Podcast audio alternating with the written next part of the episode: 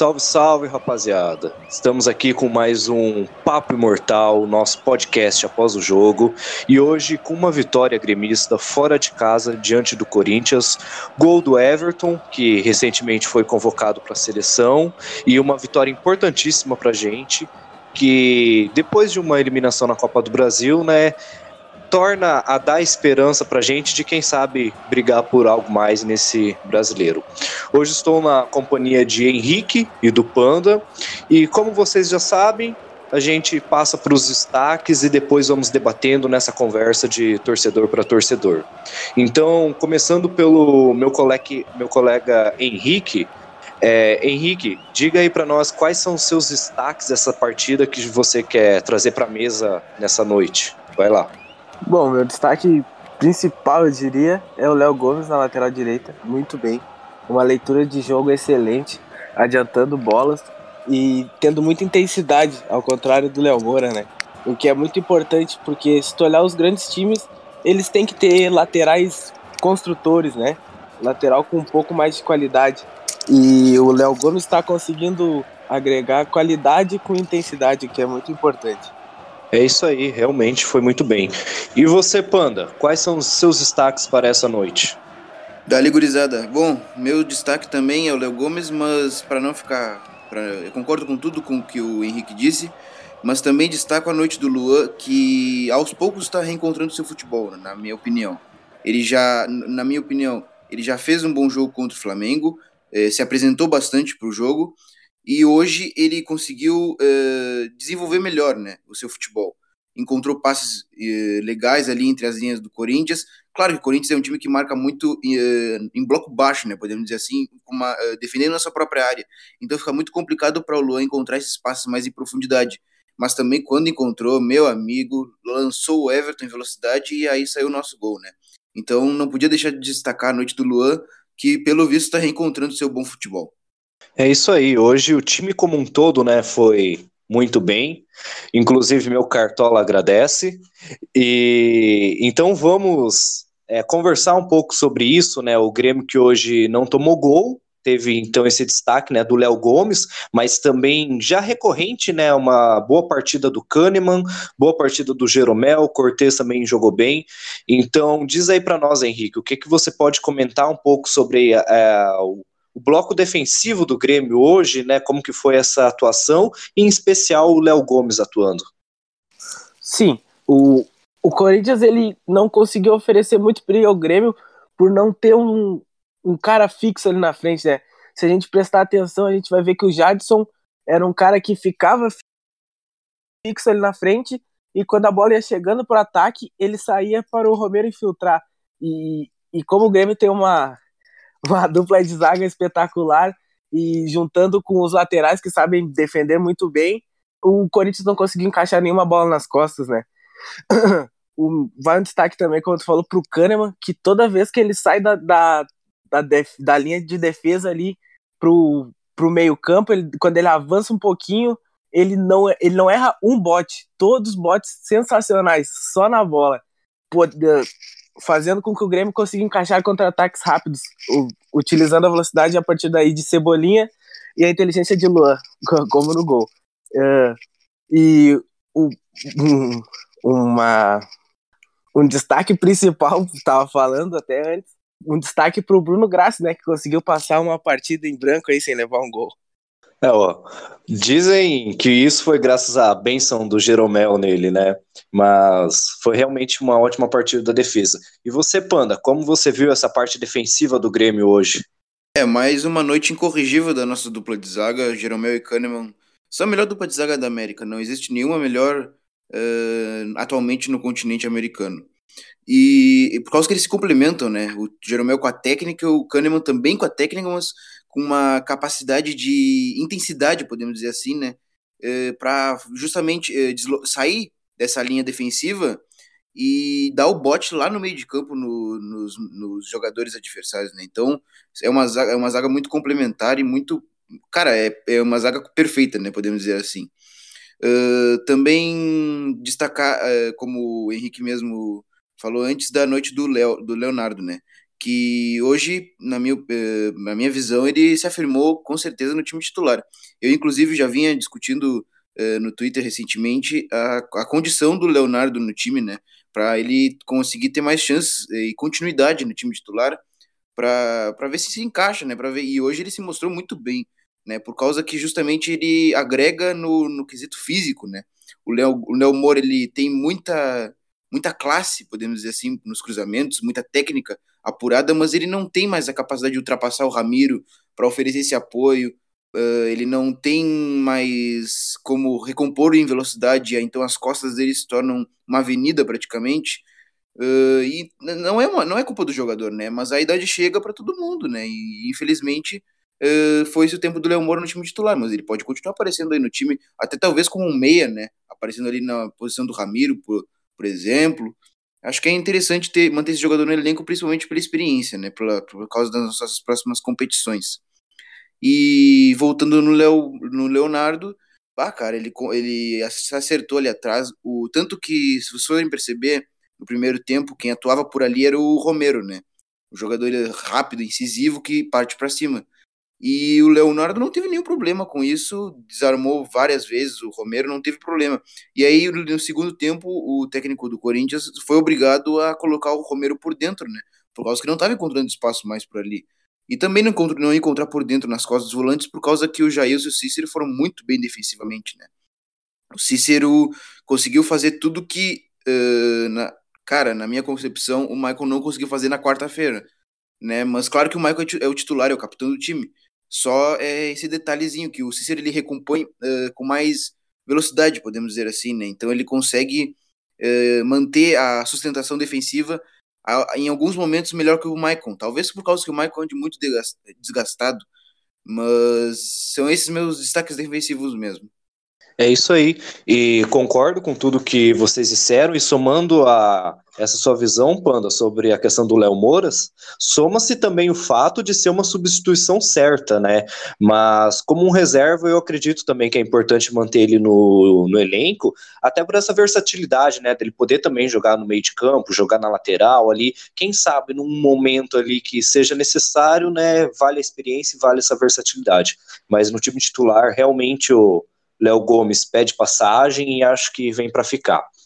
E sobre o aspecto ofensivo hoje do tricolor gaúcho, que jogou bem, é, perdeu algumas oportunidades no ataque, claro, né? Mas foi bem quando chegou ao ataque, chegou com consistência, né? É, Henrique, o que, que você pode dizer para nós dessa atuação do, do meio de campo para frente? Hoje que tivemos o Jael como titular, né? Algo que a torcida pedia bastante, né? E uma grande atuação do Luan, claro. Claro, claro. Vou começar o destaque ofensivo falando da defesa. Se tu, se tu prestar atenção, teve umas três oportunidades que o Grêmio começou a tocar a bola atrás, aguardando o Corinthians, e quando o Corinthians avançava, se separava em dois blocos, o meio-campo e a parte do ataque e a defesa, ali sobrando um, um vazio no meio de campo, nas costas da, do ataque. E daí o Grêmio aproveitava, com o lançamento do Jeromel, essa bola com o Luan recebendo livre. Isso é muito perigoso, né? O, e o destaque também, aproveitando que eu tô falando do Luan, é que hoje, quando ele conseguiu ficar mais próximo da área, ele conseguiu criar coisas importantes para o Grêmio, né? Uh, eu vejo que a, a saída do Arthur uh, tirou o Luan da posição que ele é o, que ele é o craque do, do Brasil, digamos. Uh, ele tá tendo que voltar lá na linha dos volantes para conseguir receber a bola mais livre para criar o jogo. Daí ele não consegue ter intensidade de chegar no ataque e voltar. Ele, ele faz uma coisa de cada vez, né? E o, ah, o Everton é chovendo molhado, né? Ele, ah, o cara é excelente fazendo facão ali. Ah, que cara. E o Ramiro, ele tá. Como o Luan cresceu, o Ramiro acabou crescendo junto, né? A gente, a gente, por exemplo, hoje não sentiu a falta do Michael, que é um cara muito importante. O Cícero, como o Panda disse, foi muito bem na defesa e conseguia, conseguia armar um pouco as jogadas, né? Não com a mesma qualidade do Maicon, claro. E o Jailson também, ele chega muito, muito na frente. Ele tá, tá sempre correndo, sempre correndo. Ele rouba a bola lá atrás, toca pro lado e já sai correndo para frente. Isso é muito opção de passe no ataque, né? E, e destacando também no começo do jogo o Cícero entrou muito ligado, muito ligado. Ele desarmou umas cinco bolas do Pedrinho na, na meia esquerda ali, o Pedrinho. Pedrinho que é um jogador jovem, mas muito promissor, né? Ele pareceu uma criança perto do Cícero, assim. Uh, Grêmio anulou, anulou o, o Corinthians totalmente, totalmente. Dominou o meio campo, o ataque e a defesa. E sobre o Jael, para finalizar, ele dá uma presença, uma presença muito boa ali. Ele faz o pivô muito bem, ele tá sempre aparecendo ali, sempre brigando com a defesa, o que o André não vinha fazendo ultimamente, né? Ele, o André ele não fazia pivô porque ele não tem uma capacidade física igual a do Jael, ele não conseguia flutuar pelas laterais para dar opção de triangulações e para mim foi acertada a decisão do Renato de colocar o Jael titular. Claro, for, foram muito bem. E você, Panda, é, o que, que, tem a destacar sobre essa parte ofensiva do Grêmio? E claro que, como a gente sabe hoje, né, a, o ataque muitas vezes começa já na defesa, né? Como o Henrique disse, nessa né, construção da bola ali atrás para chegar até a cara do gol, né? Como você viu isso no, no elenco do Grêmio hoje, nessa construção, contribuindo muito nessa parte ofensiva? Pois é, cara, justamente como o Henrique falou, essa saída de bola do Grêmio é, podemos dizer, atraindo o Corinthians, né? Essa saída de bola quando o Grêmio começa a trocar passes, com o Cícero aproximando, com o Jailson aproximando, nós acabamos trazendo o Corinthians para o nosso campo, né? E isso, como o Henrique disse, uh, oferece os espaços atrás do meio-campo do Corinthians a partir do momento que a zaga não adianta. Então tu tem essa descompactação dos setores. E aí o Luan consegue atuar livremente nessa, nessa região, uh, quando tem passes mais longos do Jeromel, quando tem passes mais longos do Cícero e aí ele consegue desenvolver todo o seu jogo com perfeição, né? Que é o Lua que conhecemos. E já partindo, né, encadeando com a ideia ofensiva, o Everton é, é o diferencial atualmente é, ofensivo do Grêmio, né? Ele tem essa capacidade individual tremenda de. Cara, é, é incrível, ele consegue dominar, é, driblar facilmente os jogadores. Hoje o Fagner, o jogador de seleção brasileira, ficou um, ficou um poste ali, marcando o Everton, né? Então é incrível a velocidade dele, a capacidade de tomar de decisão, até podemos dizer assim, que ele consegue acertar em quase todos os lances, né? Tem alguns momentos que ele fica apertado por causa que sobe dois, três jogadores até para marcá-lo, mas aí, bom, enfim. E também falando do, do Jael, né? Que nós já falamos muito aqui da, da, da necessidade que, que o Grêmio tem desse centroavante mais fixo na área, pelo fato de ele oferecer uma profundidade, né? Quando ele fica preso, podemos dizer assim, entre os zagueiros adversários, ele não permite o avanço. Então esses zagueiros ficam justamente atrás e o Luan tem mais liberdade, por causa que não fica apertado entre os zagueiros e os meias. Então já é o seguro os zagueiros, ele faz o pivô muito bem, né? Uh, muito forte, consegue dominar a bola, ajeitar para os meias que estão vindo. Ele também tem uma ele tem uma visão de jogo muito boa, né? Ele acaba vindo, vira o jogo, uh, se vira em direção ao gol, né? A partir do momento que ele faz o pivô. Então é uma decisão certa e também é outra mudança que veio para ficar no time titular, na, na minha visão. E ainda uh, lembrando um pouco do Ramiro, né? Que foi que nós criticamos ele pela noite de quarta-feira, né? E acertadamente, por causa que o Ramiro ele, ele tem uma função tática muito importante, ele tem uma função no grupo muito importante, mas ele acaba não agregando muito no, na questão ofensiva, né? E ultimamente que o Luan anda muito, muito marcado, ou às vezes não tão, tão em alto nível, o Everton é muito marcado. Tu precisa de um ponta direita que faça diferença em alguns momentos, né? E nós temos jogadores assim no elenco. Tem o Alisson, tem o Marinho, tem o PP, que pode atacar naquela região. Ainda mais com as ultrapassagens do Leonardo em alta velocidade ali. Então, é uma mudança que eu acho que vai acontecer ainda no time, né? Por causa que o Ramiro ele não tem ainda feito partidas uh, em tão alto nível. Hoje foi bem, conseguiu contribuir bem na criação, associou bem com o Luan, conseguiu chutar de longe, né? Um, um fato que, cara, faltou muito na quarta-feira, né? Esse chute de fora da área hoje foi, foi bem visível, né? Que o Grêmio buscava o chute, arriscava, né? Testava o Walter, goleiro do Corinthians. Então acho que vai mais por isso o setor ofensivo, né? Uh, e eu acho que a mudança entre Ramiro e um desses desses pontas reservas vai acontecer no, nos próximos jogos com certeza. Perfeito, exatamente. E é, é, é, interessante ver isso, né? Esse paralelo que você comentou da partida de quarta-feira contra o Flamengo e agora, que obviamente muito é fruto do puxão de orelha que o Renato deve ter dado no time, dele tentar estar tá organizando. E como já na derrota para o Estudiantes, eu comentei também no episódio que a gente gravou, o Grêmio é, é um elenco como qualquer outro e pode falhar, né? E só que o que acontece que eu acho incrível no Grêmio é que dificilmente ele persiste num erro, dificilmente ele fica muito tempo falhando. É, se ele erra em alguma partida, em alguns momentos, ele é, corrige isso de uma forma assim muito rápida e muito por culpa do Renato, né? O Renato é muito bom em ver isso, por ter sido jogador, pela experiência e pelo elenco fechado que o, que o Grêmio tem, ele consegue é, fazer essa mudança, né? Fazer essa adaptação. É, pois bem, o próximo jogo do Grêmio é contra o Cruzeiro, pelo Campeonato Brasileiro, quarta-feira, 9h45 na Arena.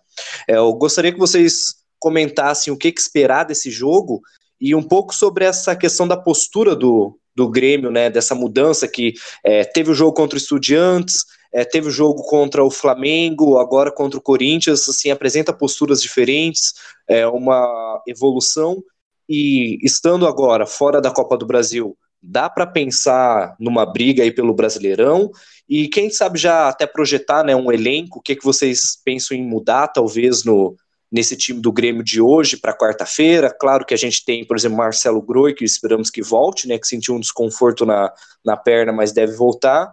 Mas no restante do elenco, o que, que poderia ser alterado, ser mantido e projetando, né, esse desafio que é um jogo importante, o Cruzeiro que vem de cinco jogos sem vencer no Campeonato Brasileiro, mas que é um elenco forte, é um elenco bom e vai ser um grande jogo também. Diz aí, Henrique, o que, que esperar dessa próxima partida e dessa postura do Grêmio? Eu, mant eu manteria o Léo Gomes titular na lateral direita. Colocaria, como tu disse, o Groy novamente, né? Que é o dono da posição. E voltaria com o Michael no lugar do Cícero, manteria o Jailson. O Cruzeiro, eu acho que ele vai de time titular por conta do, do que tu mesmo falou dele não vencer as cinco partidas, né? Uh, isso é muito importante, porque eu acredito que o planejamento do Cruzeiro seja bem parecido com o do Grêmio, né? Ainda mais agora que continua na Copa do Brasil de de priorizar os, as Copas, porém não deixar se, não se distanciar do, do bloco dos, vamos dizer, dos seis ali, né? Que dois correm risco de, de ir para Libertadores e quatro garantidos, né? Cruzeiro tem um elenco muito bom, é um time bem traiçoeiro, né? O Mano Menezes sabe, sabe montar esquemas perigosos, por exemplo, no Maracanã, ganhou do Flamengo muito fácil, muito fácil, muito uh, parecendo fazer o Flamengo um time de bobos, né? Uh, e daí vimos que, vimos que é exatamente o contrário agora, né? Quarta-feira passada. Uh, o Grêmio, o Grêmio precisa, cara, a gente teve o exemplo do primeiro do jogo da ida do Flamengo, que a gente sofreu aquele gol num momento de desatenção. E contra o Estudiantes também a gente fez um primeiro tempo muito fraco, muito abaixo. Parece que a gente estava desligado também. Eu achei que o Grêmio ia aprender com os erros e mostrou contra o Flamengo ali naquele gol cedo, mesmo com uma falha individual, mostrou que não estava tão ligado assim no jogo como o Flamengo estava.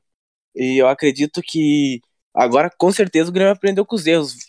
Começou o jogo muito ligado contra o Corinthians e acredito que vai fazer o mesmo contra o Cruzeiro. Mais do que nunca, a nossa defesa com certeza vai ser bastante. bastante castigada, digamos, com o ataque do Cruzeiro, né? O Arrascaeta joga muito, Thiago Neves perigosíssimo, tem o Robinho, e tem, tem até o Barcos, né, rapaz? Tem que cuidar da lei do ex aí. Uh, o Grêmio, o Grêmio, o Grêmio tem tudo para ganhar do Cruzeiro, né? Como na primeira rodada do Brasileirão, a gente ganhou lá, lá no Mineirão, com um a menos e dando um show em cima do Cruzeiro, né? A gente vai necessitar muito do Luan, que é um pilar do time, junto do Everton. E, consequentemente, como o Panda disse, do Ramiro, que é muito importante para o esquema, né? Uh, mas a gente vai contar também com, a, com o Maicon 100%, né? O que é muito importante, muito importante. Só que o Grêmio tem que cuidar para não não sobrecarregar o, o Maicon com, com a, tipo, o único jogador armador do time, né? a gente vai precisar mais do que nunca também do Jailson, né, com a sua intensidade na, na, na hora de defender. E eu acredito que a gente tem bastante chance de vitória, né? Porque querendo ou não, o Cruzeiro ele tá focado. Ele tá jogando Brasileirão, mas com a cabeça na Libertadores na Copa do Brasil, né? A Copa do Brasil se, enterra, se encerra agora em outubro. E acredito que eles não vão chegar com a mesma vontade que o Grêmio vai estar. É isso aí. E tu, Panda, o que, que tem para dizer para gente sobre essa mudança de postura do Grêmio e projetando esse próximo jogo? É, só deixando claro que acho que eu acabei não, não fazendo entender muito bem da, da última vez que eu falei com relação ao Ramiro, né? Que eu, eu falei que ele é importante é, taticamente, mas só que isso não pode se sobrepor à importância ofensiva de um ponta, né? O Ramiro ele, ele é um ponta que atua muitas vezes por dentro, caindo por dentro, auxiliando o Luan. E eu acho que ele tá deixando a desejar um pouquinho nisso nos últimos jogos. E na minha opinião, isso seria uma troca pro próximo jogo. Um Alisson, um Marinho, um PP por ali, só deixando isso claro. É, e falando dessa mudança de postura aí do, do, desse jogo contra o Corinthians, cara, foi. Acho que provavelmente o Renato deve ter, ter, tido uma conversa com os atletas, deve ter falado da importância deles, por causa que, cara, os últimos jogos eu, eu, eu fiquei, cara, é, indignado com a postura do Grêmio, com, principalmente contra o Flamengo, cara. Um time, um time passivo, um time apático que só tocava pro lado. E hoje não. Hoje foi o Grêmio que nós estamos mais acostumados a ver, com passos verticais, buscando gol, tentando envolver o time do Corinthians de alguma forma para abrir espaços para o Everton, para abrir espaços para o Luan. Então hoje sim a postura foi boa, mas nos últimos jogos de, me deixou uh, bem preocupado. E já projetando aí contra o Cruzeiro, é, é, o Léo Gomes eu manteria, claro, já, já expressei aqui a minha ideia de que ele tem que ser o novo titular. O Groi deve voltar normalmente, se recuperando da lesão. E uma, uma, como eu falei também do Ramiro, e uma mudança que eu manteria só nesses jogos é o Cícero, discordando aí um pouquinho do Henrique, por causa que o Cícero hoje, por exemplo, ele teve, ele teve um trabalho defensivo muito bom anulando ali o Jadson, anulando o Arauz, anulando até mesmo o Matheus e tal, quando entrou ali, deu um, uh, o Cícero conseguiu uh, marcar ele muito bem. Então, por causa que ele tem uma intensidade, né? Ele tem um vigor muito forte, né? E isso também o Michael ele não apresentou muito nos últimos jogos, acho que pelo cansaço. Então, eu manteria o Cícero para esse jogo específico, por causa que nós vamos bater de frente com um time que tem Thiago Neves, que tem a Rascaeta, uh, o próprio o Raniel, às vezes, que entra em alguns jogos, que é um centroavante, mas que cai pelo meio também. Tem o Robinho também, então são jogadores importantes nesse setor de criação do Cruzeiro e que é importante ficar ligado, né? Então, eu, na, na minha visão, o Cícero seria interessante colocarmos ali para manter a sustentação defensiva. E, e uma, um, uma, importan uma área importante que eu tenho observado no Cruzeiro, uh, que é uma, uma deficiência do Cruzeiro, é a lateral esquerda, né? Que é o Egídio por ali. E o Egídio, ele apresenta deficiências quando ele acaba tendo, uh, por exemplo, o lateral e o ponta contra ele, né? O dois contra um. Então, ele, então seria interessante nós avançarmos ali com, como eu disse, com o Alisson e o Leonardo ultrapassando em velocidade. Eu acho que ali, ali pode ser o caminho do gol para quarta-feira, já projetando esse confronto aí. E é isso, cara. O Grêmio agora tem tudo para se reerguer diante dessa derrota do, do contra o Flamengo na, na, na quarta-feira. Hoje já fez uma ótima apresentação e podemos buscar o título no Campeonato Brasileiro. Estamos perto dos líderes, mesmo que eles não tenham jogado ainda. Uh, e é isso. E na Libertadores também temos total capacidade de reverter, uh, desde que mantenha essa postura uh, vitoriosa, essa postura de cabeça erguida, de buscar o gol sempre, de, mas não com os passes para o lado e aquele jogo morno que apresentou nos últimos jogos. Exatamente isso. O Grêmio precisa manter essa postura e dá para brigar sim. Ainda que muitos criticaram que em alguns jogos é, o Renato colocou o time reserva, né? No Brasileirão a gente vem seguindo os líderes, estamos muito, muito bem no Campeonato Brasileiro e com claras chances de reverter na Libertadores. Só acreditar e trabalhar que é possível. Mas então, este é o Papo Imortal. É, não esqueçam de seguir a gente no Twitter, ImortalCast. Todos os episódios vamos estar divulgando lá, vamos estar comentando, trocando ideia, fazendo um pouco da nossa análise do jogo lá também. Não esqueçam de seguir. E Henrique, quem quiser trocar uma ideia também, seguir você, conversar um pouco, como que faz para te achar? Diz aí. É, no Twitter é RickBKB e deixar o um abraço pro Vinícius aí, né? O Vini pediu. Exatamente, o Vini que tá sempre editando pra gente aí e tá prometido aí que ele vai participar logo logo dessa conversa com a gente. E você, Panda, o que que você é, para te seguir aí, como que faz? Pode me seguir lá no Twitter pra gente trocar uma ideia sobre futebol, trocar uma ideia sobre o Grêmio. Eu escrevo, eu escrevo lá no MW Futebol também, falo sobre futebol europeu lá, então podemos conversar sobre qualquer coisa, gurizada. Só chamar lá, falamos sobre futebol europeu, sobre Premier League, sobre qualquer campeonato, pode me chamar lá. Estou sempre aberto para conversa. Valeu! É isso aí, galera. Então, não esqueçam de seguir todo mundo no Twitter aí. No Papo Imortal, a gente sempre está divulgando algumas notícias, comentando as partidas, comentando alguma perspectiva do jogo. E de vez em quando lançamos também algumas enquetes, né? Porque aqui o objetivo é esse: é ouvir o torcedor. Porque este é o Papo Imortal, onde gremista ouve gremista. Valeu, galera, e até o próximo jogo.